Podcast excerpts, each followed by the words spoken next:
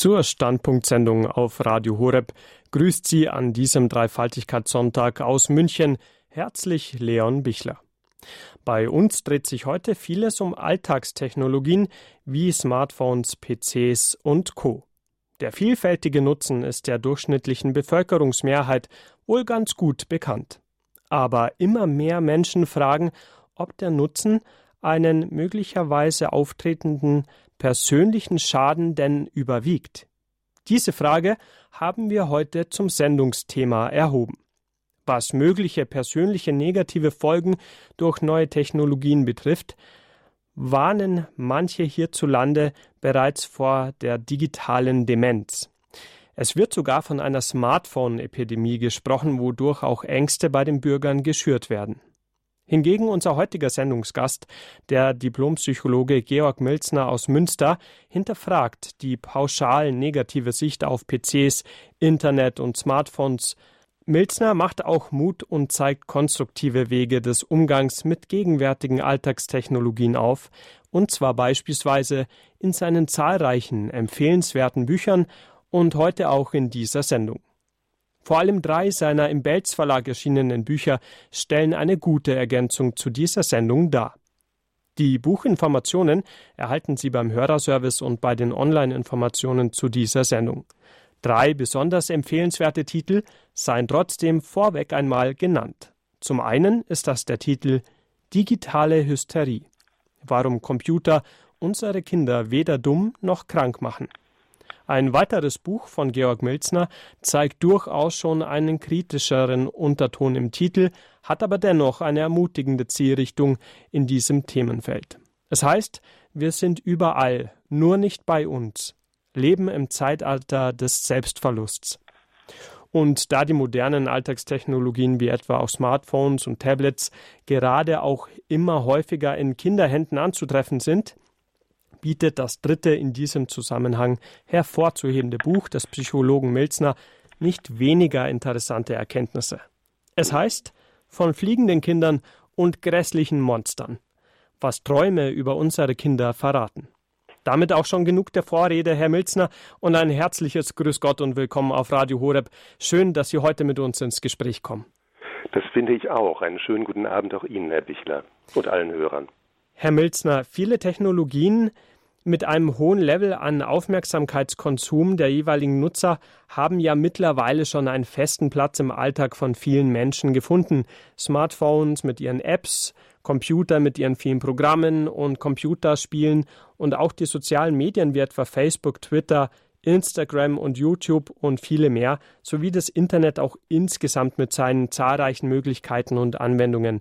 Bevor wir uns jetzt gleich einigen dieser Themen näher widmen, Erzählen Sie uns doch bitte erstmal, wie Sie selbst dazu gekommen sind, sich den digitalen Medien und Technologien mit deren Einflüssen auf die Menschen gerade auch als Psychologe näher zu widmen. Ja, da müssen wir ein bisschen zurückgehen und zwar in die Mitte der 80er Jahre. Da war ich als studentischer Assistent am Institut für angewandte Psychologie tätig und wir arbeiteten dort in einem winzig kleinen, ähm, wie soll man sagen, Forschungssegment das sich mit Mensch-Maschine-Interaktionen beschäftigte. Das war etwas, was äh, Psychologen zu der Zeit kaum interessierte und was nur ganz, ganz wenige Forscher damals, äh, mein Professor Ulrich Tränkle, leider verstorben, äh, sich vorgenommen hatten. Und in diesem winzigen Feld, wo wirklich nur ein paar Leute miteinander arbeiteten, da äh, haben wir eine Einladung von der Technischen Universität in Delft bekommen und sind als kleine Gruppe von Psychologen und Physikern dorthin gereist und haben dort ungemein faszinierende Dinge kennengelernt. Die Kollegen dort entwickelten beispielsweise Steuerungsprogramme für Tankerkapitäne, an denen die Tankerkapitäne ausgebildet wurden, oder ähm, sie entwickelten Simulationstechniken für auszubildende Piloten. Das heißt, sie entwickelten Software für Leute, die in ihrer Ausbildung nicht an Realgeräten ausgebildet werden konnten, weil das bei Unfällen von den möglichen Schäden her einfach zu katastrophale Folgen gehabt hätte. Und was wir da erlebten, das war für uns damals mesmerizing, würden die Engländer sagen. Es war hochgradig faszinierend. Es äh, zeigte auf, wie Technologie und Psyche in einem Forschungsfeld, in einem kreativen Entwicklungsfeld zusammenwirken konnten, was hochgradig intelligent, wahnsinnig herausfordernd und für uns, die wir ja alle aus einem eher sprachlich orientierten Forschungsbereich kamen, auch mit einigen Frustrationen besetzten Gebiet unterwegs waren. Wir haben zum Beispiel die Erfahrung gemacht, wenn wir selbst in diese Simulationen einstiegen, dann haben wir den Tanker erstmal zielsicher in die Hafenmauer gesetzt. Nicht absichtlich, sondern einfach, weil wir es nicht hingekriegt haben. Wir merkten also sehr schnell, dass das ganz hohe Ansprüche stellte, damit zu arbeiten. Ich habe eine Zeit lang überlegt, in diesem Segment weiterzuarbeiten, habe mich dann aber für die klinische Laufbahn entschieden, für die therapeutische äh, Laufbahn und habe eigentlich lange Zeit mit diesem Segment nicht mehr viel gearbeitet. Ich habe wie alle anderen auch zur Kenntnis genommen, wie die Technologie sich weiterentwickelte. Sie äh, wissen das ja wahrscheinlich, Ihre Hörer wissen das auch. Man hat eigentlich bis Anfang der Nullerjahre überhaupt keine Angst davor gehabt, dass da irgendwas Schreckliches mit unseren Kindern passieren könnte. Wenn es Ängste gab, dann waren die ganz anders gelagert, sodass äh, zum Millennium beispielsweise weltweit die ganze Computertechnologie zusammenbrechen würde. Aber es gab ganz wenig Befürchtungen, dass da irgendwas mit unseren Gehirnen passieren würde. Und dann habe ich Mitte der Nullerjahre festgestellt, es baute sich so ein Klima auf, das wurde ein bisschen, wie soll man sagen, brisanter. Das richtete sich zunächst meist noch allgemein auf Bildschirme und dann wurde es eben immer konkreter und nahm die Computertechnologie ins Visier. Und da ich äh, damals schon Kinder hatte, die mit dieser Technologie unterwegs waren, die also in sozialen Medien unterwegs waren, die gamten, habe ich beschlossen, ich muss mich der Sache näher annehmen und habe dann als ähm, Bewusstseinsforscher äh, immer einer Regel gefolgt, nämlich ich bewerte erstmal nichts, was ich nicht gut kenne und habe mich also tief eingearbeitet und habe dann festgestellt, die Großzahl derer, die diese digitalen Medien, insbesondere die Games, so verheerend findet, die kennt sich weder mit sozialen Medien noch mit den Games wirklich aus. Und das halte ich für ausgesprochen heikel, wenn man etwas bewertet, womit man nicht wirklich vertraut ist oder wobei man die Folgen gar nicht wirklich einschätzen kann. Und da halte ich in alter klinischer Tradition den Selbstversuch immer noch für das Beste. Ich habe also Gamen gelernt, so gut wie das für mein Alter eben noch geht. Und ähm, habe dabei dann eine Reihe sehr überraschender Erfahrungen gemacht, sowohl als Kliniker, als Psychotherapeut mit meinen jungen Patienten, die teilweise unter Computerspielsuchtverdacht standen oder denen man nachsagte, sie würden wahrscheinlich irgendwann immer dümmer werden, wenn sie frühzeitig mit Bildschirmen in Kontakt kämen.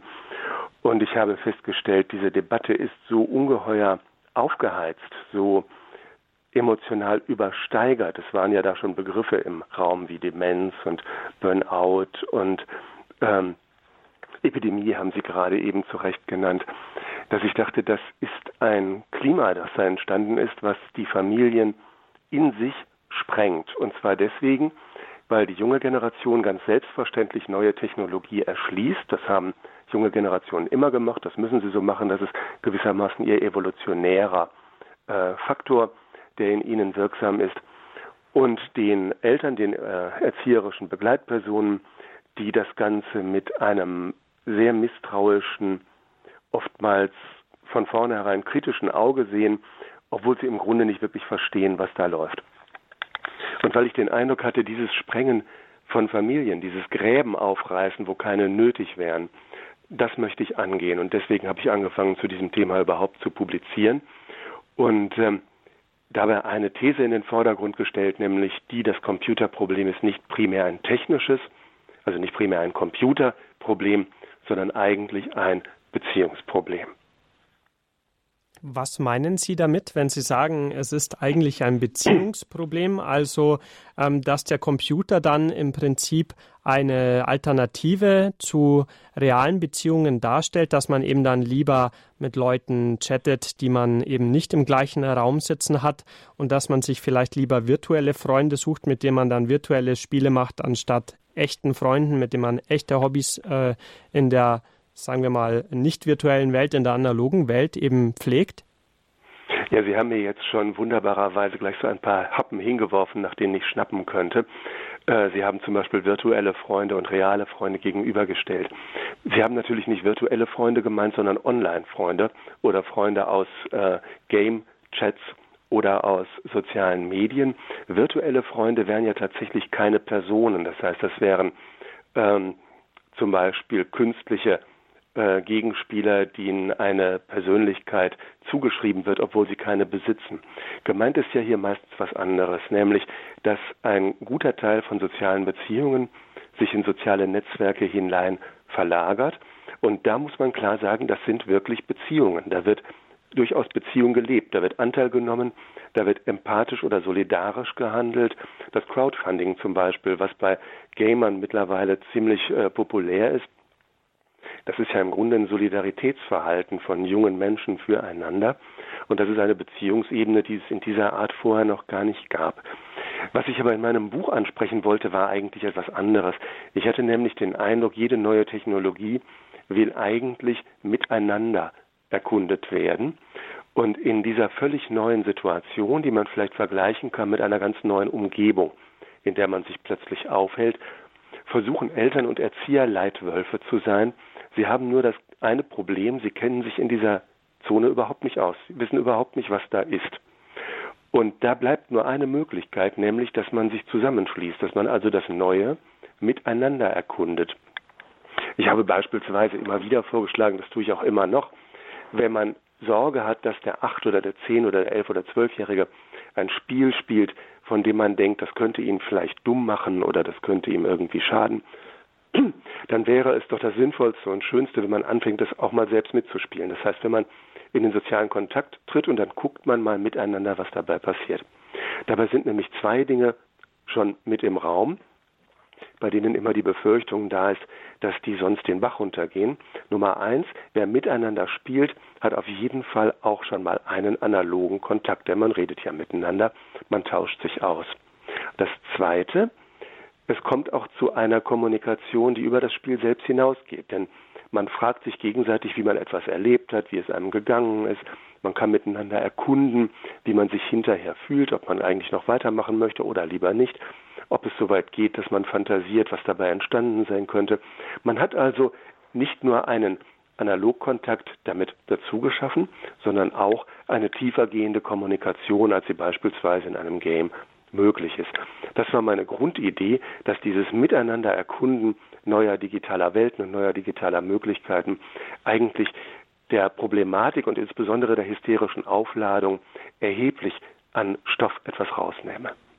Gerade wenn es jetzt um Computerspiele oder auch um Technologien geht, die sehr aktuell sind, dann scheint es ja zumindest innerhalb der verschiedenen Generationen schwierig, da Beziehungen gemeinsam zu gestalten, oder? Also ich überlege mir zum Beispiel, äh, in meiner Jugend war es schon schwer, meine aktuellen äh, Technologien meinen Eltern nahezubringen ganz äh, zu schweigen von meinen Großeltern. Also gibt es da nicht automatisch so eine Spaltung, dass sich dann ähm, eben eigene gleichgesinnte Gruppen abspalten, die dann vielleicht auch nur noch im Internet sich treffen, auch nicht mehr in Realität und äh, dass man dann eben auch sich von der eigenen Familie isoliert, wie manche befürchten? Wäre genau das Problem, wenn Eltern und Erziehende das täten, was Sie gerade beschrieben haben, wenn sie nämlich im Grunde in ihrer Besserwisserblase bleiben und sich der Herausforderung des Neuen nicht stellen würden. Das ist natürlich immer verhältnismäßig bequem, man kann da drauf schauen, alles besser wissen, sich nicht auseinandersetzen und dann hat man im Grunde eine sehr einfache Position, mit der man schon mal oben sitzt. Das ist aber dummerweise die Position, die von den heranwachsenden Jugendlichen und den jungen Erwachsenen nicht nur nicht geschätzt wird, sondern sie wird teilweise offen verachtet. Und zwar aus einem guten Grund, weil man nämlich merkt, dass die Quelle dahinter die reine Anmaßung ist. Wer ein Urteil sich zu fällen erlaubt, der sollte natürlich bitte schon eigentlich auch Bescheid wissen. Und ich weiß nicht, was bei Ihnen die medialen Herausforderungen waren, aber in meiner Generation zum Beispiel waren Comics etwas ganz Heikles. Comics waren etwas, da wusste man sofort, dass jeder Lehrer, jeder Kinderarzt, jeder konservative Vater einem sagen würde, dass das die Fantasie verdirbt, dass das das visuelle Vorstellungsvermögen trübt und so weiter und dass es die Sprache verkümmern lässt. Übrigens recht ähnliche Vorwürfe, wie wir die heute von den Games kennen. Wer selbst fantasiebegabt war, wusste, das war der pure Unsinn. Wer fantasiebegabt war, spann die Comicgeschichte hinterher weiter. Wer nicht sehr fantasiebegabt war, der hatte auf diesem Sektor ohnehin nicht viel zu verlieren, wurde aber vielleicht grafisch animiert. Wir wissen, dass viele Zeichner durch Comics angeregt wurden. Wir wissen, dass zum Beispiel manche Comics ein ganz, ganz hohes sprachliches Niveau haben, was dann auch in die Alltagssprache eingeflossen ist. Das heißt, wir hatten damals, das ist übrigens nur ein Beispiel, beim Fernsehen war das auch nicht anders, es lässt sich eine ganze Reihe hier aufmachen, die immer dasselbe Problem zeigt, Leute, die von einer Sache nichts verstehen, werten sie ab und verlieren dabei die Autorität, die man bei ihnen so suchen würde und die aber nur darüber zu erreichen wäre, dass sie sich auseinandersetzen würden und ihr eigenes Vorwissen, das Wissen der Älteren, der Reiferen, mit dem Neuen in Kontakt bringen würden. Wenn das nicht passiert, wenn man also jetzt ein Spiel wie, nehmen wir mal an Clash of Clans verurteilt, ohne es je gespielt zu haben, ohne darüber Bescheid zu wissen, dann ist die Autorität genauso klein wie äh, zu meiner Jugend, als es darum ging, welche Comics alle äh, minderwertig und geisttötend seien, wo wir als Heranwachsende bereits wussten und spürten, wie falsch das war und wie anmaßend die Position. Also Sie hatten schon die Frage gestellt, daher oute ich mich jetzt äh, sozusagen hier auch, dass es da in meiner äh, frühen Erwachsenenzeit, also als ich äh, auch gerade mal so 18, 19 war, mehr um so äh, digitale Kriegsspiele ging, die da halt ah, ja. waren. Also ähm, Call of Duty und äh, andere, wie sie alle heißen. Und äh, da haben natürlich vor allem Christen oder auch dann natürlich äh, ältere Leute schon Abstand und fragen dann auch, ja, führt das nicht zu erhöhter Aggressionsbereitschaft von Kindern oder schadet das nicht der Aufmerksamkeit, wenn man, wenn es da immer blitzt und blinkt und man da stundenlang vor der Röhre hockt? Ähm, wir sollten die beiden Teile jetzt auseinanderhalten. Wir sollten die äh, Kriegsgames raushalten ähm, oder aber das Blinken und äh, Funkeln unterschiedlicher Signale in Foren, was übrigens weniger geworden ist. Das war in den Nullerjahren teilweise viel mehr, als neue Websites teilweise mit unfassbaren Gimmicks ausgestaltet wurden. Das ist jetzt alles schon viel, viel schlichter, weil man gemerkt hat, dass es die Aufmerksamkeit eher wegnimmt, wenn Leute dauernd zugeballert werden mit Reizen, die sie nicht haben wollen. Aber wenn Sie erlauben, bleibe ich mal ein bisschen bei den Games, äh, bei den, den Kriegsspielen, den Ballerspielen, wie man sie so schön nennt was Sie gespielt haben. Ich weiß, haben Sie Counter-Strike gespielt? Ja, auch. Ja. Das ist ja eines der berühmtesten Spiele in diesem ja, ja. Ego-Shooter-Bereich. Genau. Counter-Strike war zum Beispiel eins der Games, was im Zusammenhang mit dem Amoklauf von Erfurt immer wieder erwähnt wurde. Und man hat sehr schnell versucht, Zusammenhänge herzustellen und zu sagen, ja, wer äh, solche Amokläufe begeht, der muss doch ein Muster dafür haben, der muss ein Vorbild dafür haben. Und Counter-Strike ist doch ideal dafür. Dann hat man gesagt, Counter-Strike, das isoliert ja auch, die Leute sind einsam, sie spielen dann wie in einer Röhre und sind nur noch darauf aus, Leute zu töten. Was dabei nicht vorkam, das war, Counter-Strike kann man nicht alleine spielen, das spielt man in der Gruppe, das spielt man im Team oder Mannschaft meinetwegen. Und der Vorwurf, also man sei erstens isoliert und zweitens nur noch auf Gewalt gepolt, der war von Anfang an falsch. Der konnte nur von Leuten kommen, die sich wirklich nicht auskannten. Wenn man sich etwas auskannte, wusste man, nein, nein, Counter-Strike ist natürlich vollkommen militärisch aufgemacht, wird aber in einer Formation gespielt. Bei Call of Duty ist das anders oder zumindest anders möglich. Wenn man jetzt sagen würde, dass allein die Simulation von etwas dazu führt, dass auch die Neigung wächst, dann hätte man unsere Psyche ziemlich missverstanden. Tatsache ist, wer solche Spiele spielt, der schult etwas in sich. Das soll er übrigens auch. Diese Spiele sind ja in enger Zusammenarbeit mit dem amerikanischen Verteidigungsministerium entstanden und mein äh, Kollege, der Militärpsychologe Dave Grossman, hat darüber äh, einiges gesagt. Er hat gesagt, das ist eigentlich ganz heikel, weil man Leuten, die die Spiele spielen, beibringt, wie man tötet und wie man trifft. Dann hat sich aber gezeigt, ich bin selbst Amok-Forscher, dass es zu diesem Thema inzwischen eine ganz klare Position aller ernstzunehmenden Amok-Forscher gibt, nämlich die, dass ein Ballerspiel allein, um diesen groben Ausdruck mal zu benutzen, niemanden dahin bringt, andere töten zu wollen. Was wahr ist, ist die Trefferquote bei Amokläufen, die hat zugenommen.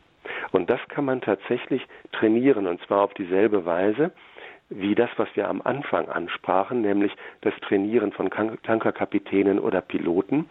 Man lernt eine andere Auge-Hand-Koordination, ein anderes Reaktionsvermögen. Das ist so. Es werden tatsächlich mehr Tote bei Amokläufen gezählt als früher, wo äh, Amokläufer oder ähm, äh, ausrastende Schützen doch häufiger daneben schossen. Dieser Faktor ist in der Tat heikel, aber der hat nichts mit der Motivation zu tun, der hat nichts mit dem Vorbereiten von Neigungen zu tun. Da muss man klar sagen, wo diese Neigung nicht ist, da wird auch nichts entstehen. Erfahrene Therapeuten, die sich mit so etwas auskennen, wissen vielmehr, dass man durchaus einen Straßenschläger schon mal wegbekommen kann von der Straße, indem man ihn zu einem bestimmten Game hin animiert. Da hat es inzwischen von der Stetson University eine Studie zugegeben, die ganz klar belegt, dass die Straßengewalt seit dem Zugänglichsein der sogenannten äh, Ballerspiele, der One-Person-Shooter, auch als Ego-Shooter bezeichnet, nachweislich abgenommen hat. Die Argumentation von dort ist übrigens unheimlich interessant. Christopher Ferguson, der Kollege, der dort arbeitet, sagt das so, er wisse nicht genau, ob es jetzt tatsächlich abreaktive Effekte gäbe, er glaube, es sei vor allem ein Zeitproblem. Wer viel Zeit mit diesen Games verbringe, der könne einfach auf der Straße niemanden mehr zusammenschlagen. Also eine sehr pragmatische Erklärung, aber scheinbar hier auch mit Zahlen unterfüttert. Also Absolut, ja. Würden Sie sagen, dass so in dem Gros der Computerspieler, gerade auch der vielleicht Shooter-Spieler, äh, die Masse der Menschen überwiegt, bei denen also dann zum Beispiel Vorteile, abgesehen vom Zeitverlust, vielleicht Vorteile aus den Computerspielen resultieren, wie zum Beispiel auch, dass die Teamfähigkeit sich erhöht oder die Reizreaktion, Auge-Hand-Koordination haben Sie es genannt, genauso ja. wie ein Taktik, ähm, sagen wir mal, ein Sinn für Taktik? Also ich glaube, niemand spielt das um zu. Das ist anders, als wenn man eine Ausbildung macht. Wenn man jetzt jemandem sagen würde, pass mal auf, spiel doch bitte mal den und den First-Person-Shooter, dann erhöhst du erstens dein strategisches Denken, zweitens dein Raumgefühl, drittens dein Reaktionsvermögen, viertens deine Auge-Hand-Koordination und fünftens muss auch noch soziale Intelligenz dazu, denn sonst fliegst du aus dem Team. Dann wird natürlich keiner sagen, toll, das hört sich super an, das mache ich. Die Lust, etwas zu spielen, die kommt natürlich woanders her. Die kommt natürlich daher, dass dabei ein gewisser Spaß entsteht, dass da äh, Herausforderungen gestellt werden, die man schaffen kann. Übrigens sind natürlich diejenigen, die diese Spiele spielen, auf diesen Intelligenzfaktoren, von denen wir gerade sprachen, meistens ohnehin schon etwas mehr vorbegabt. Ich selbst bin zum Beispiel räumlich nicht so gut wie sprachlich, habe mich aber durch die Spiele deutlich verbessert, wäre aber vermutlich nie so richtig toll, nie so in der Top Ten, weswegen mich die Spiele dieser Art, die vor allem räumlich ausgelegt sind, auch nicht so sehr interessieren. Aber um Ihre Frage nochmal aufzugreifen, nein, niemand macht das um zu. Das kind, tun Kinder aber sonst auch nicht. Sie fangen ja auch nicht an zu zeichnen, um ihr Gefühl für räumliche Vorstellungskraft zu schulen. Sie lesen nicht, um ihre Imagination auszubauen, sondern diese Motivation, die da reingelegt wird, die kommt eben aus den pädagogischen Gremien, die kommt daher, wo die Schulbücher konzipiert werden, die kommt von den Eltern aber grundsätzlich lernen wir, und das wissen wir ja alle, vor allem aus Neugier und dann, wenn die Neugier vorbei ist, aus Lust, dass etwas gelingt und sich reproduzieren lässt und wir darin weiterkommen. Und da sind die Games, die ja in Levels aufgebaut sind, durchaus den Herausforderungen im Sport an die Seite zu stellen, wo sie ja, wenn sie weiter aufsteigen wollen, einfach auch immer besser werden müssen. Und bei den Games braucht man da etwas, wovon man gar nicht geglaubt hätte, dass Gamer das haben. Games gelten ja als etwas, wo man ganz schnell immer Befriedigung bekommt, was auch völliger Blödsinn ist, wie jeder Insider weiß. Je weiter sie in einem Game kommen, desto schwieriger wird das und desto größer wird ihre Frustration, Frustrationstoleranz werden müssen. Sie müssen viel länger warten, bis sie neue Level erreichen. Sie müssen also auch gewaltig Spannung aushalten können, um da überhaupt in höhere äh, Reihen vordringen zu können. Wir haben es also mit einem Phänomen zu tun, was auf der einen Seite intelligenzbildend ist in bestimmten Bereichen, aber ganz bestimmt nicht aus diesem Grund gespielt wird. Ja, vielen Dank für diese ersten Eindrücke. Jetzt momentan noch eher zu den Themen Computerspiele. Später wollen wir auch noch mehr auf Smartphones und auf soziale Medien eingehen. An dieser Stelle gibt es jetzt erstmal etwas Musik auf die Ohren und wir sprechen gleich weiter über aktuelle Alltagstechnologien und darüber, ob ihr möglicher Schaden den Nutzen überwiegt und was man womöglich auch tun kann, um den Schaden gering zu halten. Bis gleich.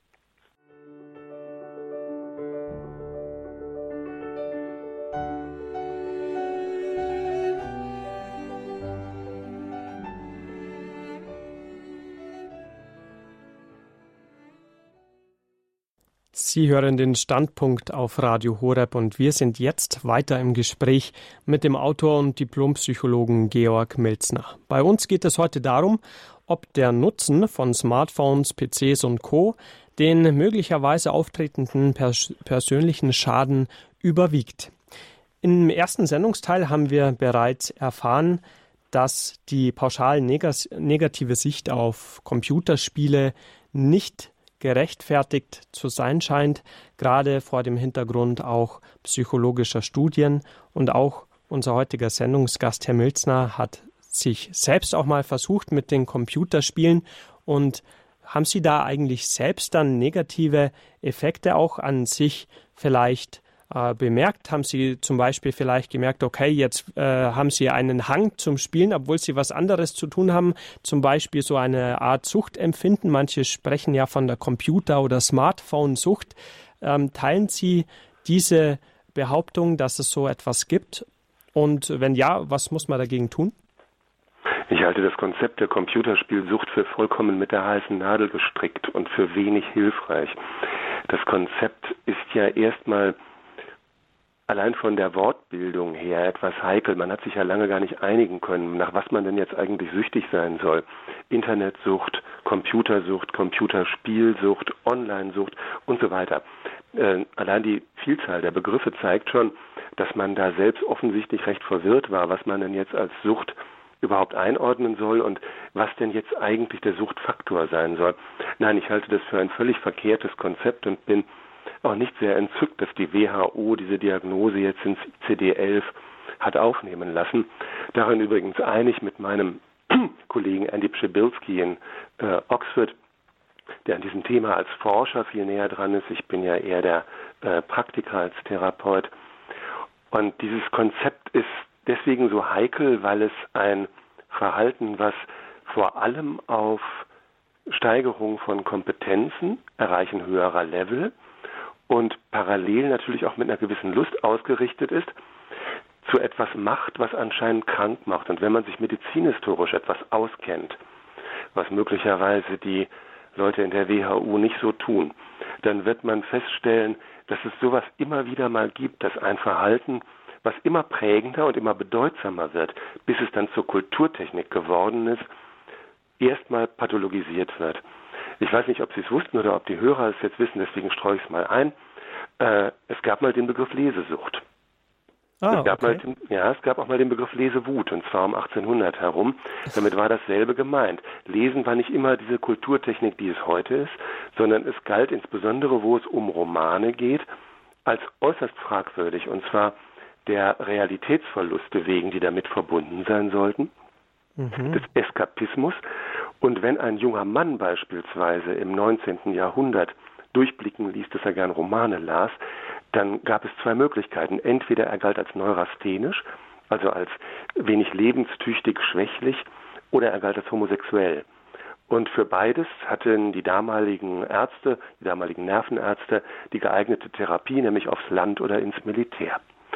Das heißt, wir haben es damit etwas zu tun, was historisch gesehen, medizinhistorisch gesehen, ein vertrautes Phänomen ist die Pathologisierung von etwas, was man noch nicht einschätzen kann. Um jetzt zu Ihrer Frage zu mir selbst zu kommen, nein, Suchtneigung habe ich nicht festgestellt. Das, was ich am negativsten fand, und das ist vielleicht das, was viele Eltern davon abhält, erstmal anzufangen, das war, dass ich immer schlechter war. Ähm, und das ist wirklich nicht sehr angenehm, wenn Sie als gestandener Mann, der in seinem Beruf doch was ist und der, sagen wir mal, eine gewisse Autorität ist, ähm, oder sich zumindest dafür hält, ähm, wenn der plötzlich merkt, er spielt mit seinem jungen Mario Kart und er ist der, der immer runterfällt. der Junge wird in ganz kurzer Zeit ziemlich gut. Aber der Vater, der auf ganz andere Dinge ausgerichtet ist, der kriegt das nicht hin. Der muss richtig üben. Und dieses Frustrierende, dieses, dass man erstmal nicht so gut ist wie die Jungen, das ist etwas, wo man als Vater oder Mutter wirklich durch muss. Und da würde ich alle, aber wirklich alle auch sehr freundlich animieren, durch diese Durstphase durchzugehen, denn die schreckt, glaube ich, insgeheim viele ab. Dass man sich in diesem Fremden wirklich nicht auskennt und im Grunde weniger Ahnung hat. Ehrlich gesagt, ich weiß auch nicht so ganz genau, was die furchtbar negativen Effekte denn jetzt eigentlich sein sollen, dass man wegen des Spielens bestimmte Dinge nicht macht. Ja, vielleicht, aber das kann man natürlich auch durch andere Dinge. Man kann ja auch Fernsehen, man kann lesen, man kann tausend Dinge tun, ohne sich den anstehenden Aufgaben zu stellen. Man kann dieses Beispiel anführen des italienischen Weichenstellers, der da wegen einer kleinen Zockerepisode vergisst, seine Weiche zu stellen. Klar, das gibt's. Aber es gab auch immer schon Leute, die sowas vergessen haben, weil sie beispielsweise in der Wochenzeitung lasen, weil sie ihrer Geliebten einen Brief geschrieben haben oder weil sie sonstige äh, der Arbeit nicht unbedingt zutunliche Dinge taten. Nein, also ich halte die äh, Fragestellung schon für verfehlt. Was ich merke ist, ein Teil meines Intelligenzprofils, der entwickelt sich ein bisschen. Je länger ich beispielsweise mitmache bei einem Game, was meine räumliche Orientierung fördert, desto besser wird die. Da muss ich aber durch eine Unlustphase durch, weil ich das nicht gerne habe, dass ich erstmal nicht gut bin. Und wenn man also sagen würde, da könnte es jetzt zu so etwas wie zu einem Jeeper kommen, ich will da immer wieder hin. Bei Spielen, die ich mit einem meiner Kinder spiele, klar, warum nicht? Aber dass ich jetzt sagen würde, ich muss das unbedingt haben, sonst kann ich nicht einschlafen oder sonst habe ich keinen erfüllten Tag. Nein, also in der Hinsicht äh, würde ich sagen, ist dieses neue Medium für mich eher etwas, was eben dazukommt, neben die Bücher und äh, neben die Musiktonträger und so weiter. Und wenn es da ist und wenn es schön ist, dann macht es mir Freude. Und wenn es nicht da ist und nicht verfügbar, dann ist eben was anderes da. Herr Milzner, ein Kapitel Ihres Buches Digitale Hysterie, warum Computer unsere Kinder weder dumm noch krank machen, heißt ja, wie gefährlich sind Facebook und Co. Ja. Daher die Frage an Sie, ja, wie gefährlich sind denn die sozialen Medien, Herr Milzner? Sie sind deswegen so gefährlich, wenn man diese Gefährlichkeitsthematik gleich nach vorne holen will, weil sich natürlich in diesen Foren auch eine Menge rumtreibt. Also man weiß zum Beispiel, dass Pädophile mitunter versuchen, darüber in Kontakt zu kommen.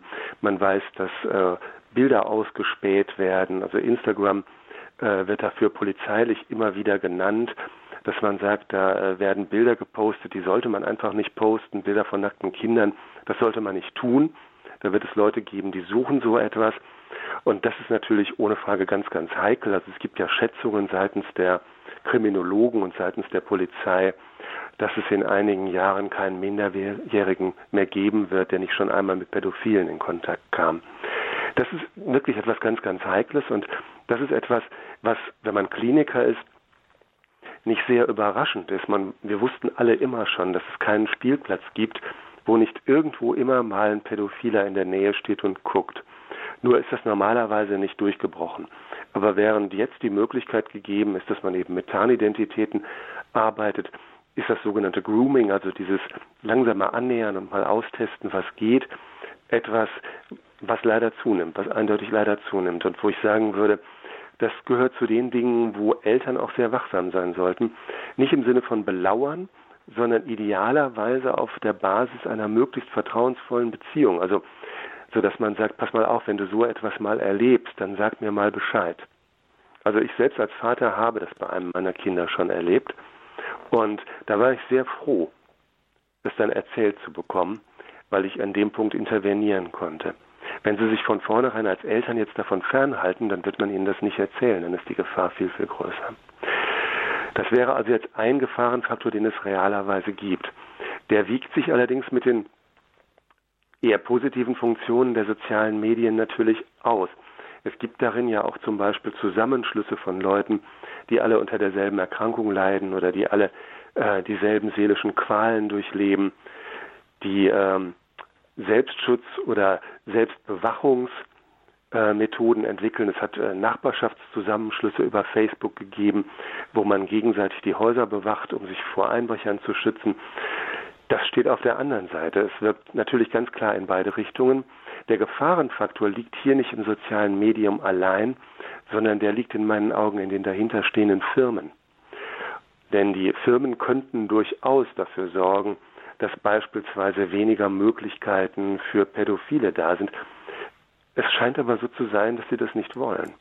Also es scheint so zu sein, dass sie bis zu einem gewissen Grad damit spielen, dass hier eben auch Dinge durchkommen dürfen oder so ein bisschen erkundet werden dürfen, die man normalerweise nicht durchgehen ließe und dass damit Communities angezogen werden, die man eigentlich besser fernhalten sollte.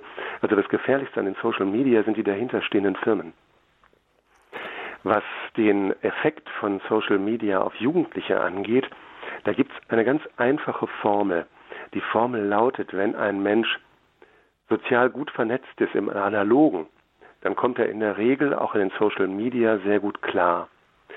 Fatal wird es für die, die einsam sind und in den Social Media etwas suchen, was sie sonst nicht haben. Das hat der Erziehungswissenschaftler Roy P. sehr schön oder sehr traurig äh, demonstriert, indem er zeigte, dass äh, Jugendliche, die depressiv nach Facebook-Sitzungen zurückbleiben, ab einem bestimmten Zeitaufwand taucht das deutlich häufiger auf bereits vorher wissen, dass sie depressiv sein werden, wenn sie diese Facebook-Session durchlaufen haben. Warum? Sie erleben immer dasselbe. Sie hoffen auf Kontakte, die sich irgendwie einstellen sollen, warten, deswegen vergeht dabei so viel Zeit, und es passiert wieder nichts. Sie bleiben hinterher genauso einsam zurück wie vorher, nur um eine enttäuschte Hoffnung reicher, und das ist der depressiv machende Faktor. Wenn man also diese Regel beherzigt, dass man sagt, wer im analogen Leben gut aufgestellt ist, der kommt auch im digitalen Leben in den Social Media meist gut zurecht. Und wer es nicht ist, dem hilft man besser erstmal analog, bevor er sich in den Social Media aufzustellen beginnt, dann ist schon eine Menge gewonnen. Ein Faktor, den ich hier gerne erwähnen würde, ist das Nutzen von WhatsApp in jungen Lebensjahren. Das ist ja inzwischen sehr häufig geworden, dass Grundschüler auch schon über WhatsApp kommunizieren. Und da habe ich oft den Eindruck, dass Eltern da, wie soll ich sagen, in einem freundlichen Sinn doch sehr naiv sind. Und zwar, weil sie diesen Bereich einfach nur sich selbst überlassen. Wenn ich bei Vorträgen manchmal sage, bitte bis zum Alter von ungefähr 13 sollten Sie in die WhatsApp-Kontakte Ihres Kindes reingucken. Und Ihr Kind sollte das wissen, dass Sie reingucken dann sagen Eltern oft, nein, das darf doch nicht sein, das ist doch seine Intimsphäre, das ist sein Chat, da kann ich nicht einfach reingucken.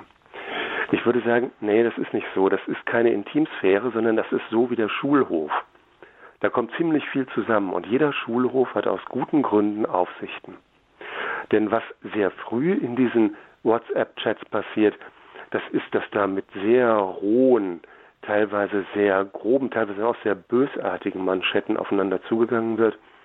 Und das wird dadurch begünstigt, dass man die Reaktion des Gegenübers ja nicht sieht. Wenn man eine bösartige Nachricht raushaut, wenn man jemanden öffentlich disst oder diffamiert, dann sieht man nicht, ob der weint oder ob er zornig die Fäuste ballt. Man sieht nicht, ob er am liebsten was gegen die Wand knallen würde. Man kriegt all das ja nicht mit. Dass das nicht wahrnehmbar ist, dass da keine visuelle Rückkoppelung stattfindet, hat einen ganz fatalen Effekt. Auf die Weise wird nämlich das Empathieverhalten, das Gefühl für das, was im anderen sein könnte, weniger. Es reift nicht aus.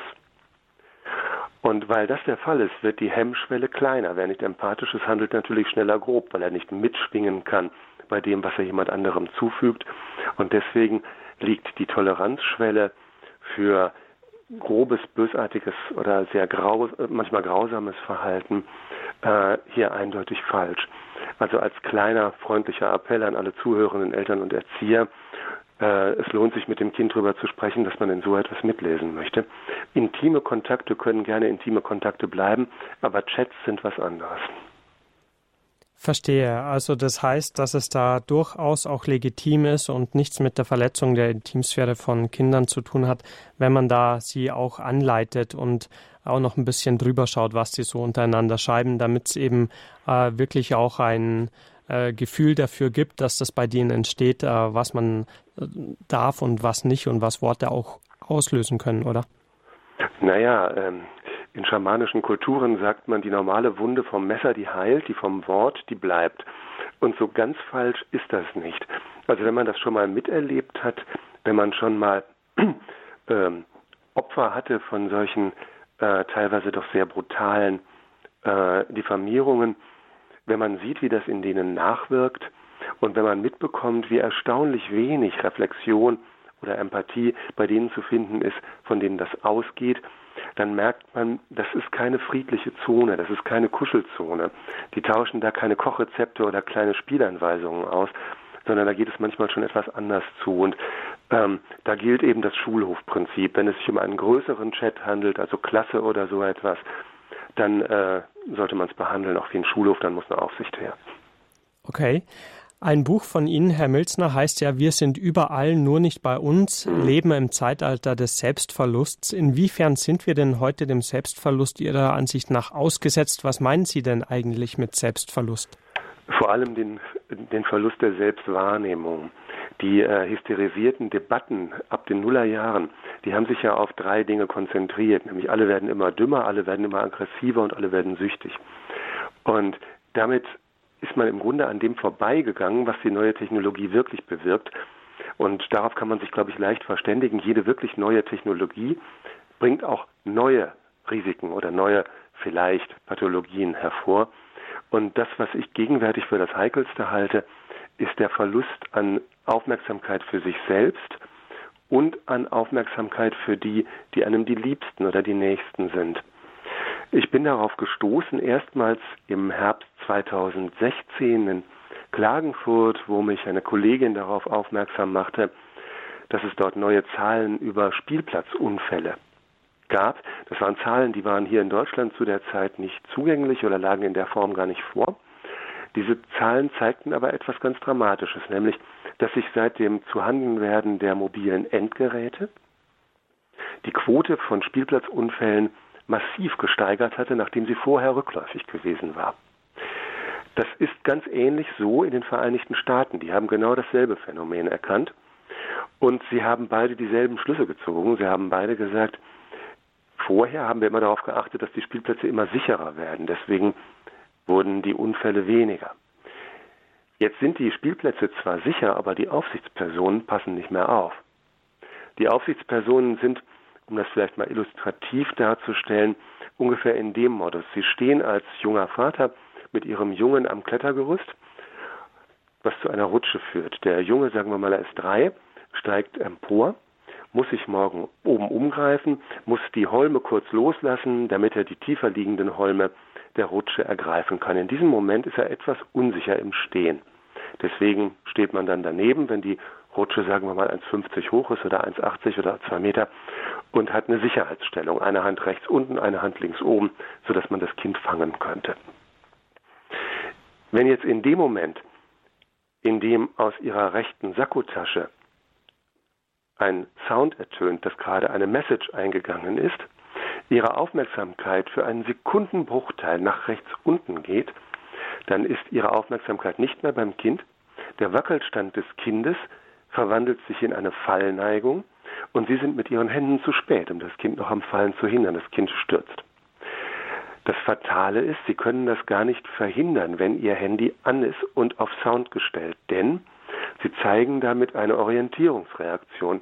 Orientierungsreaktionen sind biologisches Programm, die sind evolutionär eingegeben, gegen die kann man willenstechnisch nichts machen. Sie sind überlebenswichtig in unserer Evolution gewesen, wenn irgendwo ein plötzliches Rascheln war, dann mussten wir ganz schnell herausfinden, ob da Beute für uns war oder ob wir jetzt gleich Beute werden würden. Deswegen hat sich dieses Muster so sehr bewährt, dass wir es nicht rausbekommen können. Worauf die Evolution nicht gefasst war, war, dass es mobile Endgeräte geben würde, die irgendwann eintrudelnde Messages mit einem Sound versehen und die Aufmerksamkeit von einem Kind abziehen würden. So etwas meine ich mit einem Selbstverlust oder in diesem Fall erweiterten Selbstverlust, denn die Eltern, denen sowas passiert, ich habe mehrere kennengelernt, die sind von sich selbst meistens ganz entsetzt. die haben zweierlei erlebt. Erstens, sie merken, dass die Evolution durch technische Reize steuerbar ist. Zweitens, sie sind entsetzt darüber, dass sie das selbst nicht unter Kontrolle haben. Und wenn man ihnen dann sagt, das geht eigentlich gar nicht, dass sie das kontrollieren, es gibt nur eine wirkliche Methode, sie müssen das Handy einfach abstellen, wenn sie mit ihrem Kind auf den Spielplatz gehen, oder sie stellen zumindest den Ton runter, dann stellen sie fest, dass vielen das erstaunlich schwer fällt, dass ihnen das zwar einleuchtet, aber es fällt ihnen sehr schwer. Ein anderes Beispiel für Selbstverlust wäre das sich deutlich steigernde Gefühl, permanent gestresst zu sein oder nicht dem nachkommen zu können, was man eigentlich leisten müsste, um allen gerecht zu werden, mit denen man vernetzt ist. Das ganz hohe Maß an Vernetztheit führt ja dazu, dass wir es am Anfang immer als Steigerung unserer Möglichkeiten erleben und dann zeigt die Vernetztheit ihre Kehrseite und die heißt, wir erleben plötzlich sozialen Stress, damit wir die einen nicht vernachlässigen, wenn wir den anderen schreiben. Was dabei passiert ist, Sie können das manchen Leuten regelrecht ansehen, Ihr Blutdruck geht immer wieder in die Höhe, Ihre Muskelspannung steigt, Sie haben eine erhöhte Schweißsekretion, das alles durchaus in Maßen. Nur wenn Sie das über längere Zeiträume machen, dann steigen Ihre psychovegetativen Parameter massiv an und Sie erleben das, was man als psychosomatische Krankheitsbilder kennenlernt. Sie sind chronisch verspannt, Sie haben wegen mangelnder Augenflüssigkeit ständiges Augenknibbeln, Sie kommen nachts nicht mehr zur Ruhe, weil sie nicht einschlafen können, weil sie nämlich gerade noch ein paar YouTube-Filmchen geguckt haben, die dummerweise auch sehr schnell geschnitten waren, sodass diese Schnittfolge in ihrem Gehirn jetzt noch ungefähr eine Dreiviertelstunde weitergeht. Und wenn Sie eine Schnittfolge von einem sehr schnell geschnittenen YouTube-Video haben und Sie machen die Augen zu und die Schnitte gehen einfach immer weiter, dann können Sie natürlich nicht einschlafen. Alle diese Phänomene haben eine gemeinsame Wurzel, und das ist der Verlust der Selbstwahrnehmung. Man merkt nicht, was mit einem passiert. Man merkt nicht, dass die Körpersignale schon sagen, hey, hey, hey, eine Pause. Man merkt nicht, dass die tiefere Emotion sagt, es ist jetzt wichtiger, mich meinem analogen Kind zuzuwenden, als meiner Freundin in Australien. Man merkt unter Umständen noch nicht mal, wenn die Kinder einen ansprechen. Und das wäre dann eigentlich so der Höhepunkt, der damals zu dieser schönen Demonstration in Hamburg geführt hat, wo die Kinder ja auf die Straße gingen und Transparente mit sich trugen, auf denen stand, wir sind hier, wir sind laut, weil ihr auf eure Handys schaut. Also vielleicht doch zumindest in diesem Bereich hier ähm, von den Smartphones eine Art Suchtverhalten, das sich ausprägt, wo man eben selber schon weiß, das Smartphone immer und überall anzuhaben, ist wirklich auch schlecht für einen und für die Liebsten, aber man schafft es irgendwie nicht, es auszumachen.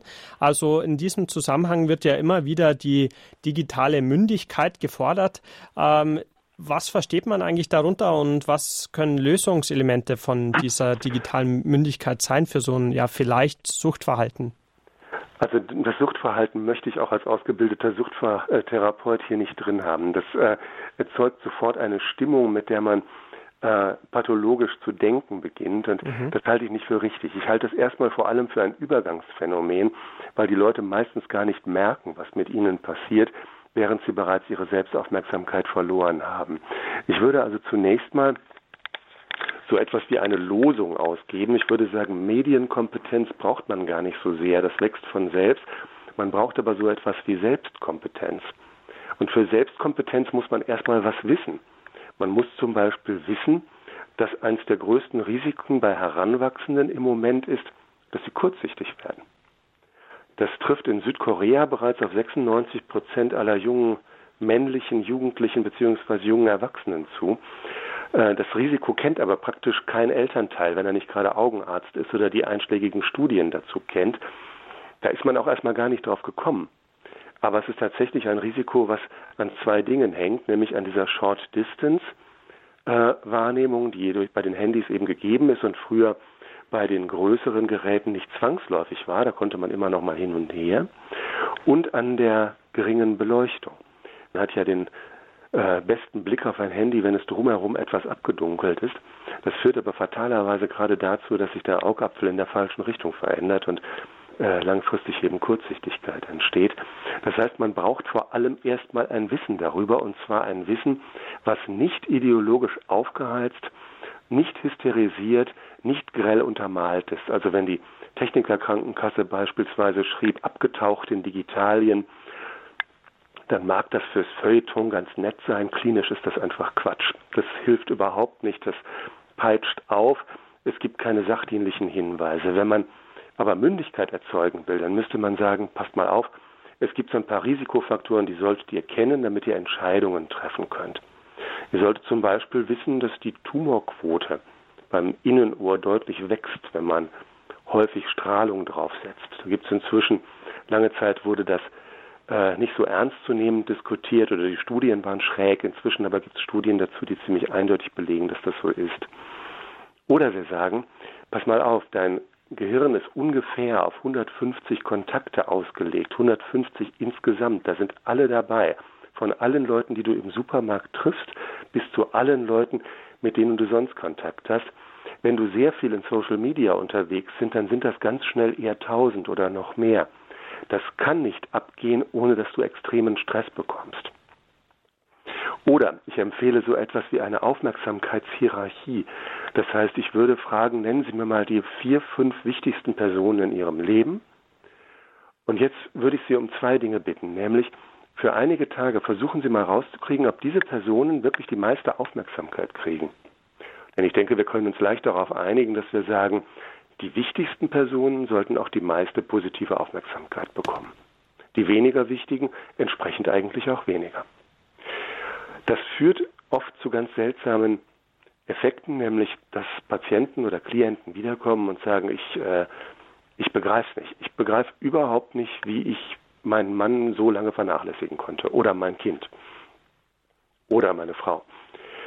Das Zweite, was ich empfehlen würde, wäre eingehende Studien, die zu diesem Thema kommen, immer mal wieder am Rand wahrzunehmen, wo das möglich ist, oder aber jemanden, den Sie für sachkundig halten, zu fragen, wo die Hauptrisiken sind und dabei drei Dinge auszublenden. Wenn er von Dummheit, Aggressivität und Sucht anfängt, dann ist schon Schluss. Das, ist, das wird schon Quatsch. Wenn es aber zum Beispiel darum geht zu sagen, es könnte sein, dass du bei einem Handy im Flugmodus schlechter schläfst, dann haben Sie einen echten Experten vor sich. Denn das kann man tatsächlich belegen, dass unser Gehirn im wenn das Handy im Flugmodus ist, immer noch mit einer Restbereitschaft auf eingehende Messages ausgestattet ist. Und das macht tatsächlich den Schlaf schlechter.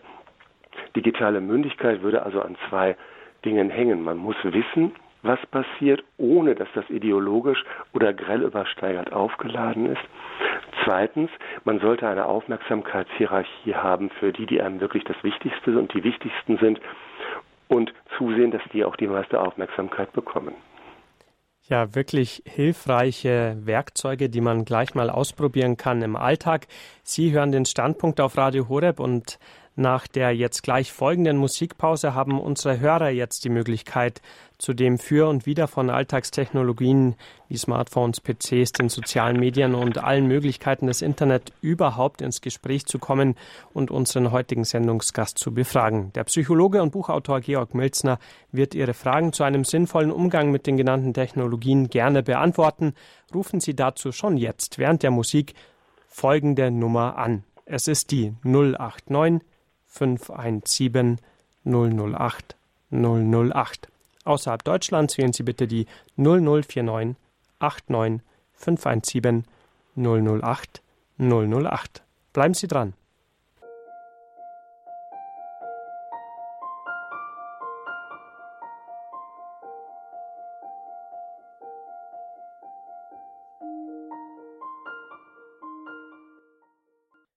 Zum dritten Teil unserer heutigen Standpunktsendung heißt sie Leon Bichler auf Radio Horeb. Herzlich willkommen.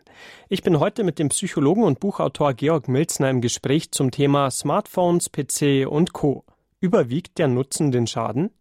Bisher hat uns Herr Milzner bereits seine Erkenntnisse zu diesem breiten Themenfeld geschildert, zu dem er auch drei besonders erwähnenswerte Bücher verfasst hat, die ich gleich noch einmal zum Mitschreiben erwähnen werde, so dass Sie gerne bei Interesse einen Stift und Papier holen können, um sich die Buchdaten zu notieren. Natürlich wird der Hörerservice diese Daten auch gerne aushändigen und im Internet finden Sie diese ebenfalls bei den Informationen zu dieser Standpunktsendung.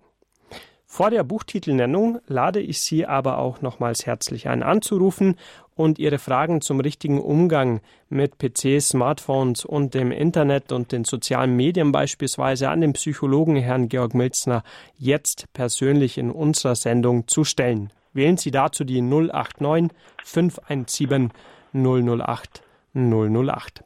Wir haben schon einen ersten Hörer in der Leitung und so begrüße ich jetzt ganz herzlich Bruder Abraham aus Aufhausen in der Oberpfalz. Guten Abend. Guten Abend. Ich fand Ihren Vortrag sehr informativ. Ich bin selbst mit diesen Techniken also ich habe jetzt kein Smartphone, aber äh, ich bin natürlich auch mit diesen Techniken zwar jetzt nicht groß geworden, aber so im Laufe meines Studiums, also in meiner Referendarzeit, ich habe Referendarzeit auf Gymnasium Erkelenz äh, zwei Jahre gemacht, habe ich natürlich mit solchen Geräten auch zu tun gehabt. In unserer Schule, dort wo ich war, war noch Hand- oder Smartphone-Verbot. Das ist gerade erst aufgekommen in meiner Referendarzeit äh, kam so das erste Smartphone und meine Referenten mit äh, Kolleginnen und Kollegen hatten so das erste.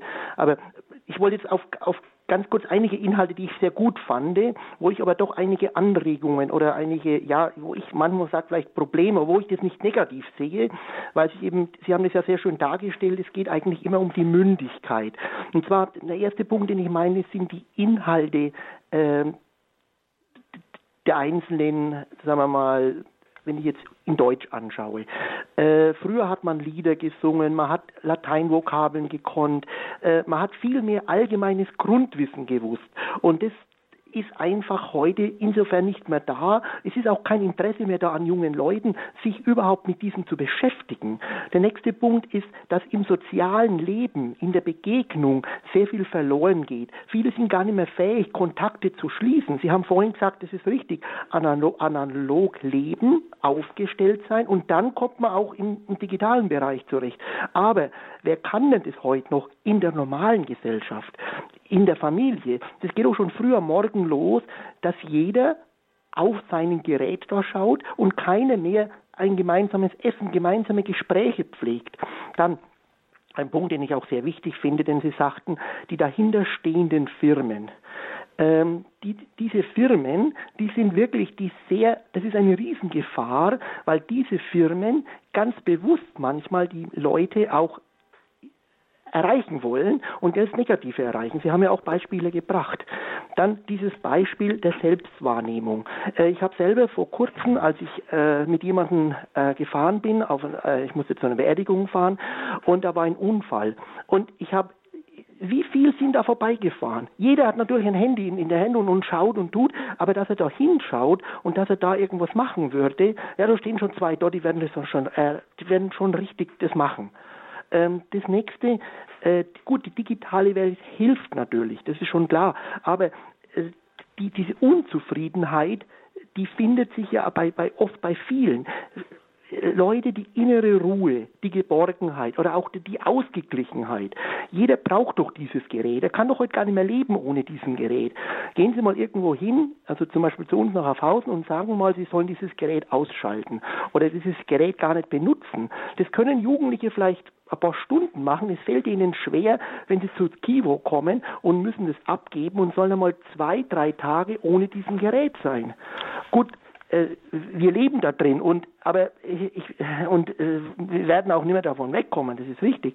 Aber Sie sagten ganz schön, wir müssen die digitale Mündigkeit erzeugen und fördern. Aber ich finde, dass da auch die Institutionen wie Schule zum Beispiel oder Kindergarten, eben da, wo die jungen Menschen heranwachsen, dass da mehr wie Sie selber sagen, auf die Gefahren, aber dass die Jugendlichen auch da mehr sensibel gemacht werden müssen, geschult werden müssen. Und wenn dass auch die, ich finde auch, dass die Ausbilder, also im Kindergarten, in der Schule, die Lehre, da in vielen Sachen noch gar nicht so intensiv darauf vorbereitet sind. Also das heißt, da bräuchte es in der digitalen Gesellschaft erstmal auch jemanden, der die Gefahren auf die aufmerksam macht, um das dann weitergeben zu können.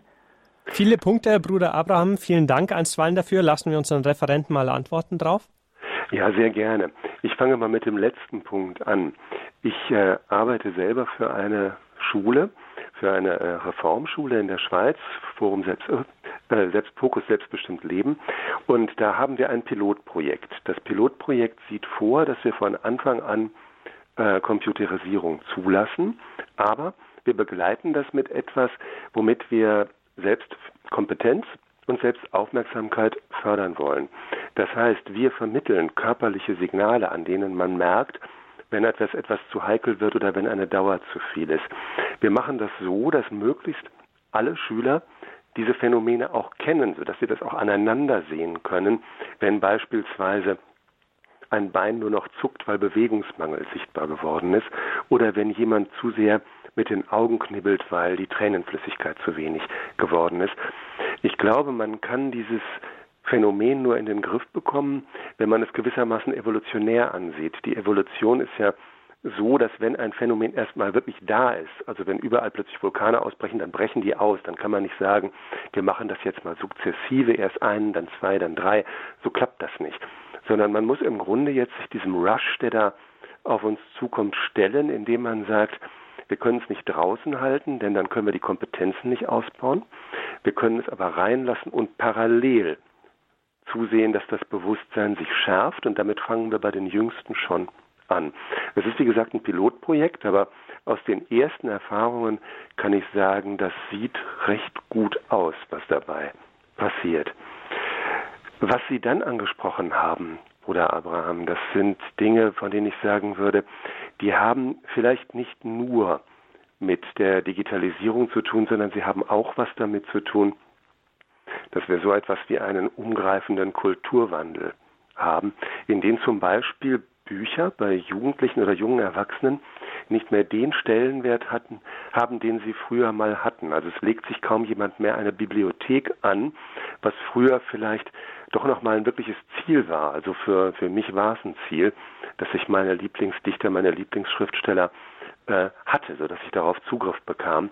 Das ist einerseits für die, die literaturaffin sind, teilweise auch nicht mehr nötig, weil einiges kann man natürlich auch wieder digital lesen.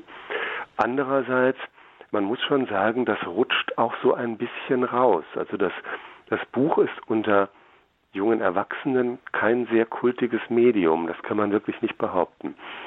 Dafür steht Reisen zum Beispiel sehr viel mehr im Kurs. Also es gibt äh, eine erheblich gesteigerte Neigung, die Welt eben draußen wahrzunehmen.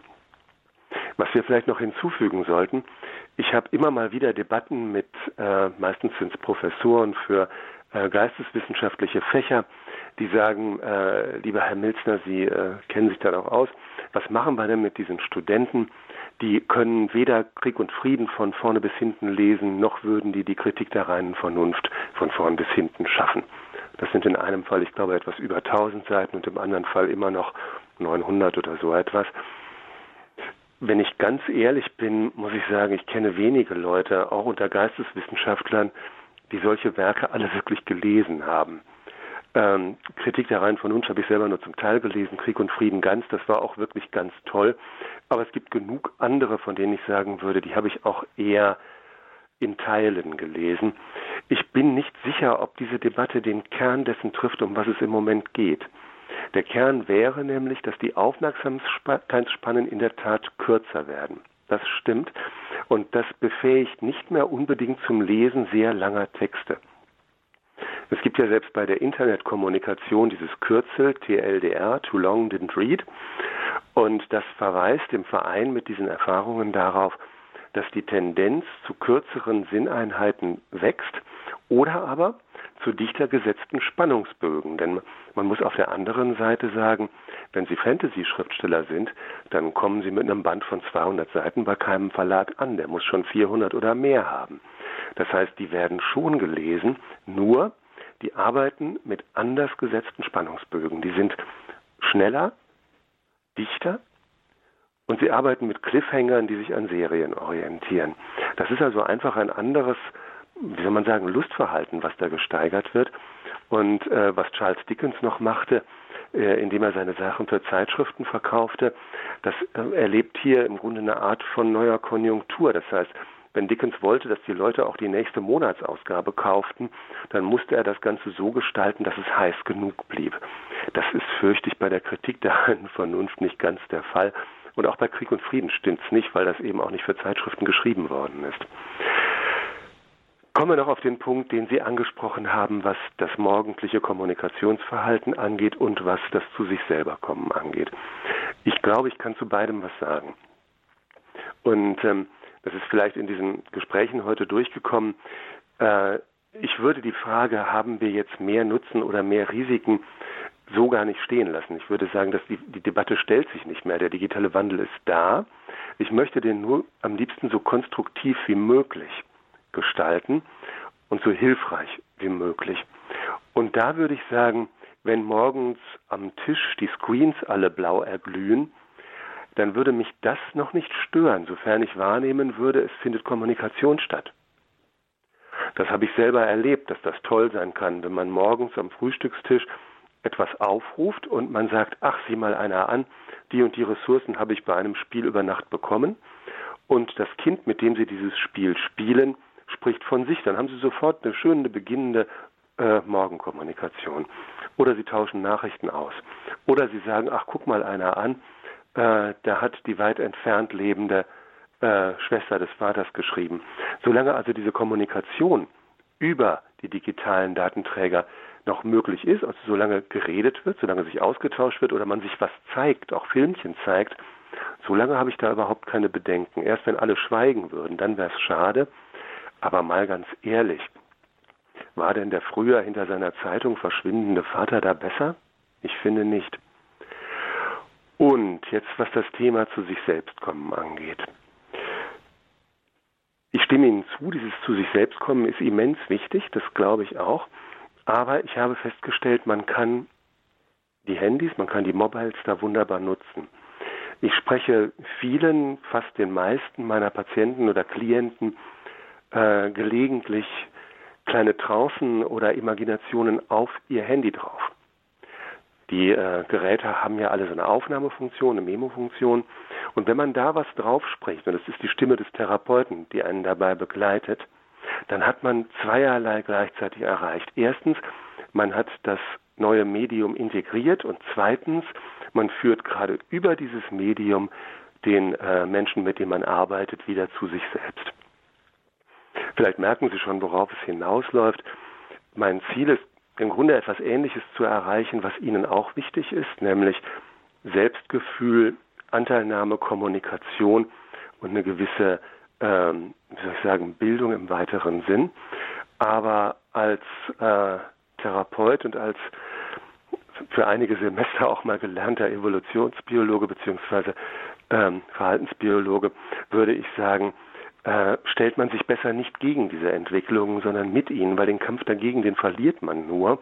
Man sollte das Ganze integrieren und aufnehmen. Ach, Entschuldigung, mir fällt gerade ein, ich habe einen Punkt noch von Ihnen nicht berücksichtigt, das ist, dass die, der Bildungssockel weniger wird. Ach, das ist natürlich ein wiederkehrendes Phänomen und das ist auch eine wiederkehrende Skepsis, die Sie da geäußert haben der Punkt ist ja der, dass gleichzeitig die Informationsmenge, die verfügbar ist, sich auch ständig steigert. Und dass man da jetzt immer individualisiertere Bildungsbögen bauen wird. Was dabei ein bisschen problematisch ist, ist, dass sich das nicht mehr aufeinander bezieht. Also Sie können zum Beispiel heute als, äh, wenn Sie eine Metapher suchen und Sie arbeiten mit einem Jugendlichen oder jungen Erwachsenen, dann können Sie keinen aus der Antike nehmen. Sie können nicht sagen, äh, als Odysseus dies und jenes tat, als er Kalypso traf oder so, das geht ins Leere. Das weiß unter Umständen unser Jugendlicher gar nicht mehr.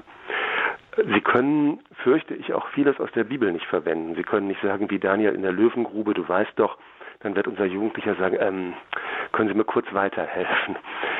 Äh, wir haben also diesen gemeinsamen, diesen, diesen ähm, Bodensatz, der uns alle verbindet, den haben wir nicht mehr. Was wir dagegen haben, ist ein hochindividualisierter Bildungssockel, dem eben jemand auf der einen Seite ein leidenschaftlicher Gamer im GTA 5 sein kann und auf der anderen Seite Chinesisch lernt. Und diese individualisierten Bildungssockel, die sind etwas, wo natürlich die Kommunikation dann viel, viel mehr Aufwand erfordert, weil man sich nicht mehr in beweglichen Metaphern orientieren kann, die alle auf dasselbe zurückführen. Es wird also, könnte man sagen, also für einen Biologen wäre das jetzt positiv, äh, es wird alles diverser, es wird alles vielfältiger, aber die Sockel, die sind tatsächlich nicht mehr so vergleichbar wie früher. Ich hoffe, ich habe jetzt alle Punkte beantwortet. Ja, also ich habe auch mitgeschrieben und in der Tat äh, wurden alle Punkte unseres Anrufers, der bereits aufgelegt hat, um Sie dann antworten zu lassen, hier auch in der Gänze beantwortet. Vielen Dank und auch äh, Nochmal an Bruder Abraham aus Aufhausen ein herzlicher Dank für diesen Beitrag. Und jetzt auch schon zu unserem nächsten Anrufer. Ich begrüße ganz herzlich in der Sendung Herrn Schenk aus dem Ruhrgebiet. Ja, recht schönen guten Abend zusammen. Ich äh, möchte äh, ergänzen, dass äh, die digitalen Medien meines Erachtens äh, ja die Leute buchstäblich schon überschwemmen, äh, sage ich jetzt mal, und äh, dass sie sich kaum noch dagegen wehren können. A, sie werden äh, gegenseitig, äh, ich sage jetzt mal hart, erpresst. Jeder muss so ein Ding haben. Wenn er so ein Ding nicht hat, ist er out. Und dann zweitens, äh, Konsequenzen kennt man heute auch nicht mehr. Ein Kind von drei, vier, fünf Jahren und auch sechs Jahren äh, ist meines Erachtens hoffnungslos überfordert, dies irgendwie zu steuern, äh, wenn da nicht äh, eine Konsequenz von den Eltern erziehen und so weiter ist. Und meines Erachtens ein Kind mit sieben Jahren soll normalerweise alleine erst Fahrrad fahren können. Aber die Handys, die werden schon äh, und Smartphones werden schon in der Hälfte der Zeit gebraucht. Und in den Schulen als Ende, meine ich, sollte man da auch konsequenter sein und mal wieder äh, mehr das äh, persönliche Gespräch und äh, so weiter suchen und eben die Konsequenz auch setzen. Halt in der Schule wird auch halt nur, äh, sage ich jetzt mal, eine Stunde äh, pro Tag, äh, nur ein Beispiel, äh, gesetzt, um äh, den anderen Chancen, wie Sie sagen, richtig, Herr Metzger, ähm, wieder mehr Raum zu geben. Ja, also mit der Überschwemmung, da stimme ich Ihnen vollkommen zu. Und da steht natürlich auch ein enormer Firmendruck dahinter und dieses sogenannte Schwarmverhalten, was man ja mal als Schwarmintelligenz fälschlich bezeichnet hat, das äh, kann man da tatsächlich beobachten. Das ist also dieses äh, gemeinsame, alle in eine Richtung schwimmen, ohne das noch weiter zu reflektieren, tatsächlich gibt. Und ich stimme Ihnen auch zu, dass da der Einzelkontakt tatsächlich hilfreich ist. Entscheidend ist, glaube ich, dass man findet, was die betreffenden Jugendlichen oder die von Kindern rede ich gleich nochmal, äh, auch erreicht. Also für mich persönlich ist es infam zu wissen, dass ein Jugendlicher in den Kongo-Minen beim Kobaltabbau äh, sterben wird, bloß damit ich ein neues Handy bekomme. Das ist, das ist absolut widerwärtig. Und ich kenne niemanden Jugendlichen, der das in der Konsequenz vor Augen geführt bekommt, der nicht ähnlich reagiert. Das ist natürlich Firmenpolitik, dass so etwas nicht offen gemacht wird, dass man nicht wie beim Tierschutz inzwischen ganz klar sagt, da passiert das und das und das und das. Wenn man das täte, dann würde man, glaube ich, mit ziemlicher Sicherheit sagen zu können, das Konsumverhalten vielleicht nicht drosseln, aber zumindest ausbalancieren können. Es gäbe dann unter Umständen wieder Aktivisten, ähnlich wie die Fridays for Future Aktivisten, die aber jetzt sagen würden, wir können unsere Altersgenossen doch nicht in die Minen schicken, damit wir ein neues Handy bekommen. Das ist absolut eine perverse Struktur, da stimme ich vollkommen mit Ihnen überein. Und da muss man Bewusstsein schaffen, das glaube ich auch. Aber man muss es auf eine Art tun, die Jugendliche und junge Erwachsene erreicht, die also Bewusstsein bildet, statt ihnen als jemand gegenüberzutreten, der ihnen anscheinend nur was nimmt. Wir haben ja inzwischen eine Situation und die ist ganz ähm, fast ein bisschen bizarr. Äh, der Roman, Psychologe Roman Liepelt und seine äh, Mitforscher hier von der Universität Münster und von der Universität Groningen, glaube ich, war es, die haben in einem Experiment zeigen können, dass Jugendliche das Wegnehmen des Handys erleben wie eine physische Amputation. Das heißt, ihr Körpergefühl hat sich auf dieses Gerät ausgeweitet. Und wenn man ihnen das nimmt, dann erleben sie das tatsächlich, als würde man ihren Körper beschneiden. Das ist jetzt nicht so schrill und neu, wie man vielleicht meinen sollte. Es kommt vielleicht eher dem nahe, was ein indianischer Krieger empfunden hätte, wenn man ihm das Messer weggenommen hätte. Er hätte sich auch unvollständig gefühlt. Aber es signalisiert natürlich, wie weit infiltriert das Bewusstsein der Heranwachsenden von der digitalen Welt schon ist. Und damit arbeitet natürlich eine äh, Interessengemeinschaft, die ihre Interessen nur sehr wenig kundtut. Ich finde es sehr hilfreich, wenn man äh, da die eine oder andere Nachricht auch streut.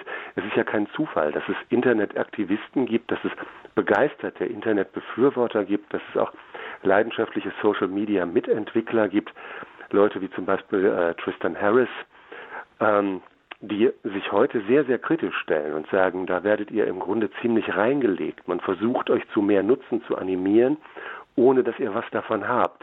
Da braucht man also eine Menge Aufklärung und die Aufklärung brauchen aber wiederum erstmal die, die als Autoritäten auftreten und da stelle ich fest, Lehrer wissen das in der Regel auch nicht, äh, Psychiater oder Psychologen in der Regel auch nicht.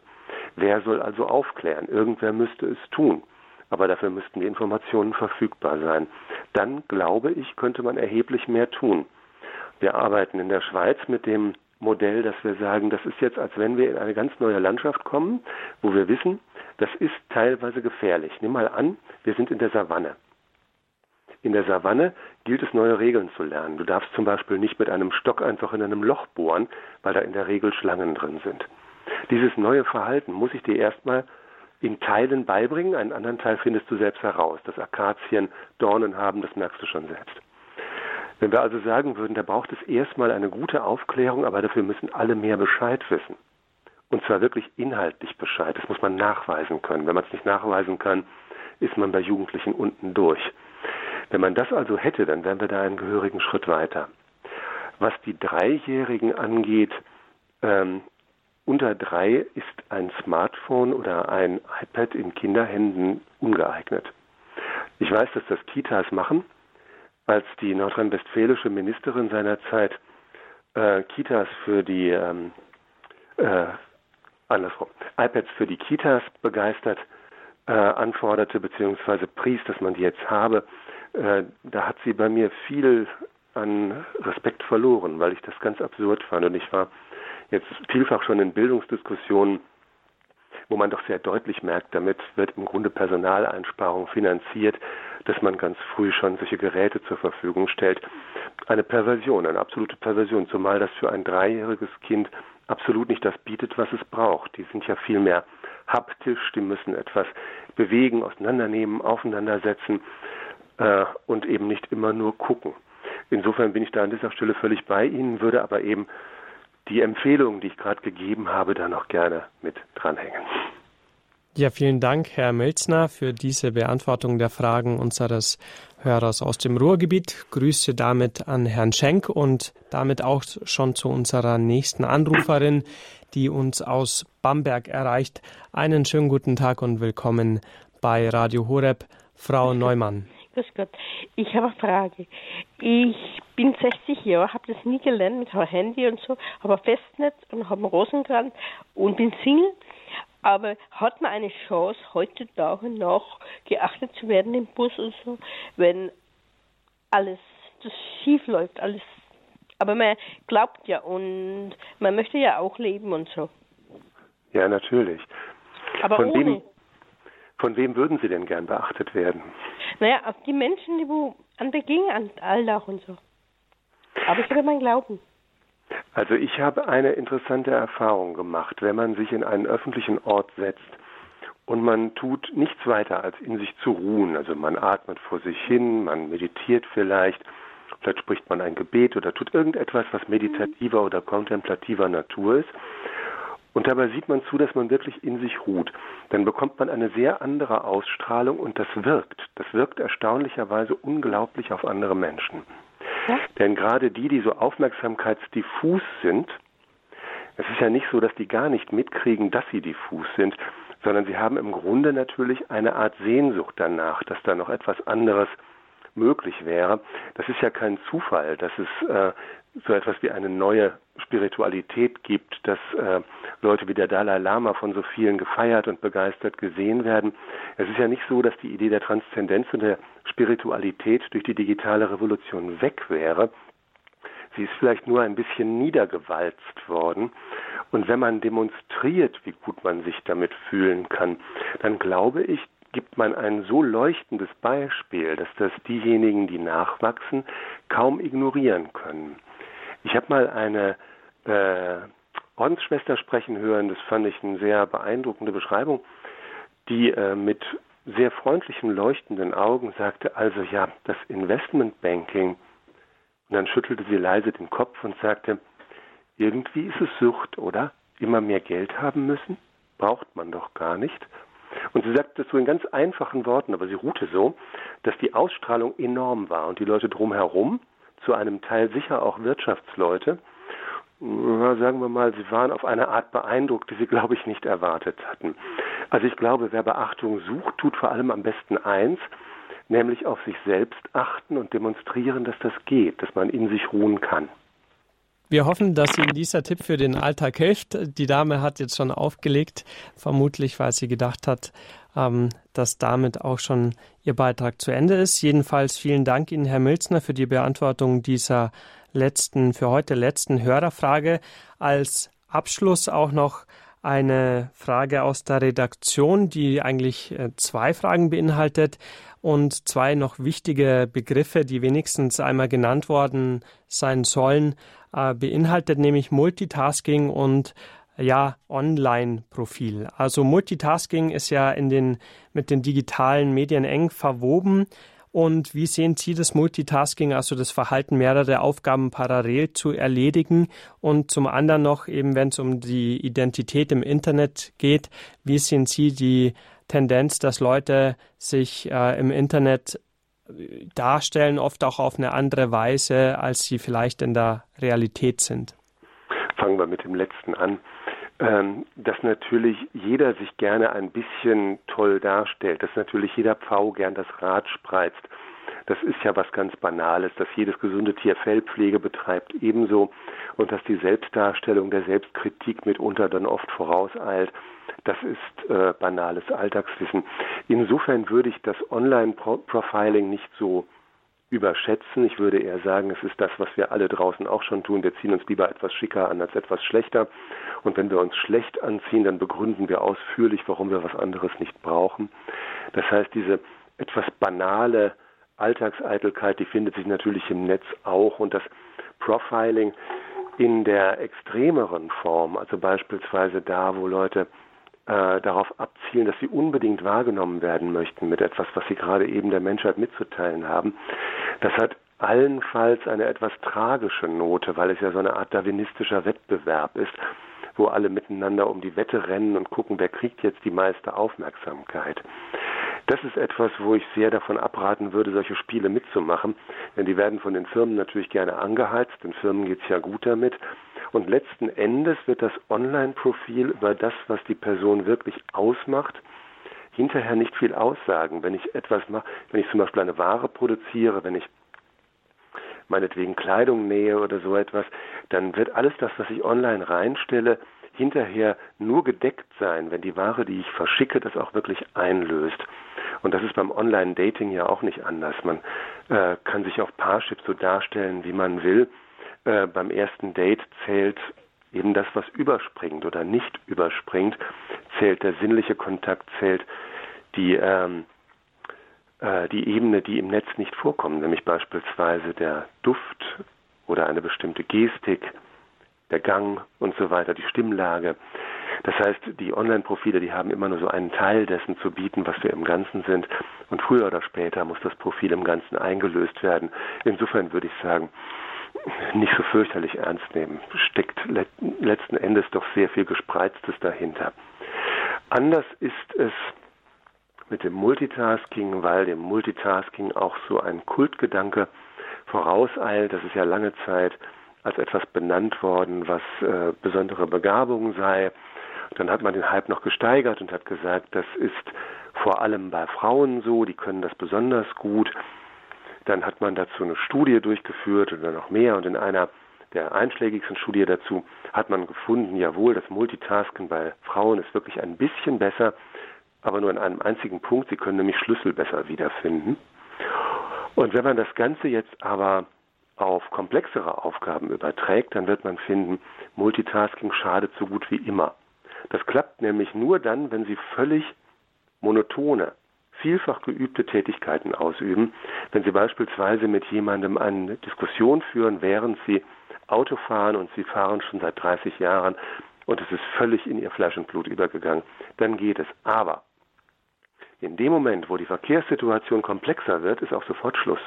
Dann ist die Diskussion vorbei. Der Gedanke also, dass man multitasken könne und dabei keinen Verlust erleben würde, der wird bestimmt von der einen oder anderen Firma noch ein bisschen gehypt und der mag auch dazu dienlich sein, sich selber vorzumachen, dass das funktioniert. Es funktioniert aber letztendlich im Ergebnis nicht. Die Fehlerquote steigt immer immens. Und wenn man sich vor Augen führt, dass alles, was wirklich toll ist, auch Konzentration braucht, dann ist Multitasking eigentlich ein mentaler Blechschaden. Und wir sollten uns an dieser Stelle sehr, sehr hüten, das, was Maschinen können, die können nämlich Multitasken, auf uns zu übertragen. Der größte Schaden, der im Moment entstehen kann, kulturell, das ist der, dass wir unser Menschenbild an Maschinen messen. Das wäre hochfatal, denn die Rechenleistung eines jeden Computers übersteigt unseren bei weitem, die Speicherkapazität bei weitem, die Fähigkeit, Parallelrechenprozesse durchzuführen, können wir überhaupt nicht. Aber was wir sind, wir können soziale Wesen sein und wir können kreativ sein. Von Spiritualität gar nicht zu reden. Das heißt, wir haben Dinge, die uns menschlich machen und auf den Ebenen brauchen wir absolut nicht mit Maschinen zu konkurrieren. Und mit diesen Gedanken zum Online selbst und zum Multitasking geht die heutige Standpunktsendung auch schon wieder zu Ende. Wir haben über moderne Alltagstechnologien gesprochen und über die Chancen und Risiken bei der Nutzung derselben. Wir haben gesehen, dass gerade auch Selbstkompetenz statt alleine Medienkompetenz wichtig ist und Herr Milzner gab auch Werkzeuge an die Hand. Wie zum Beispiel, dass man das Smartphone nachts auch ganz abschaltet, um die Strahlung abzuschalten und eben nicht nur im Flugzeugmodus das Handy neben dem Bett liegen lässt. Also vielleicht mal einen analogen Wecker benutzen.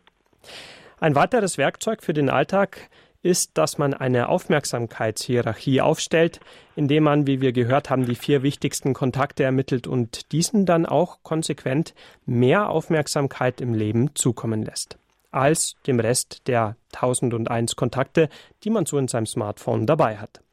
Zuallererst geht jetzt ein herzlicher Dank an meinen heutigen Sendungsgast, den Psychologen und Buchautor Georg Milzner aus Münster. Vielen Dank, Herr Milzner, dass Sie sich die Zeit für uns genommen haben an diesem Sonntagabend und vorab Ihnen einen guten Wochenstart. Danke Ihnen für die Aufmerksamkeit, Herr Bichler, und für die Einladung. Gerne. Ebenso ein herzliches Dankeschön an Nicole Daiber in der Regie für die Betreuung der Anrufer sowie der Technik und last but not least Ihnen allen an den Empfangsgeräten vielen Dank fürs Zuhören, Anrufen und für Ihre Spenden, durch welche Sie unser rein spendenfinanziertes Programm erst ermöglichen. Wenn Sie möchten, bestellen Sie gerne eine CD von dieser Sendung ab Montag bei dem CD-Bestellservice unter folgender Rufnummer. Es ist die 08328 921 120. Die Bestellung ist für Sie kostenfrei, wobei wir uns über eine Spende natürlich freuen würden. Die Sendung können Sie auch herunterladen ab morgen als Podcast auf horeb.org sowie in der Radio Horeb App und natürlich auch im Skill von Alexa. Schauen Sie doch auch in unsere sozialen Medien rein, über die wir heute schon gesprochen haben, zum Beispiel auf Facebook. Von Ihnen verabschiedet sich für heute Leon Bichler aus dem Radio Horeb Studio in München mit den besten Wünschen für den restlichen Tag und für die neue Woche. Alles Gute Ihnen, behüt Sie Gott.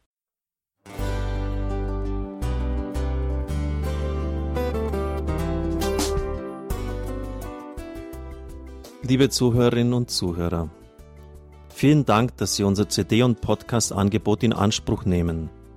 Wir freuen uns, dass unsere Sendungen auf diese Weise verbreitet werden. Dieser Dienst ist für Sie kostenlos. Für uns ist er allerdings mit einem nicht unerheblichen finanziellen Aufwand verbunden. Deshalb sind wir für jede Spende dankbar. Alle Bankverbindungen unserer Spendenkontos können Sie über unsere Homepage horeb.org unter dem Menüpunkt Spenden einsehen. Dort besteht auch die Möglichkeit, online zu spenden. Natürlich nach den neuesten Sicherheitsstandards. Sie können diese Informationen auch bei unserem Hörerservice unter der Telefonnummer 08328 921 110 erfragen. Ich wiederhole die Rufnummer 08328 921 110. Vergelt's Gott für Ihre Unterstützung. Ihr Pfarrer Kocher.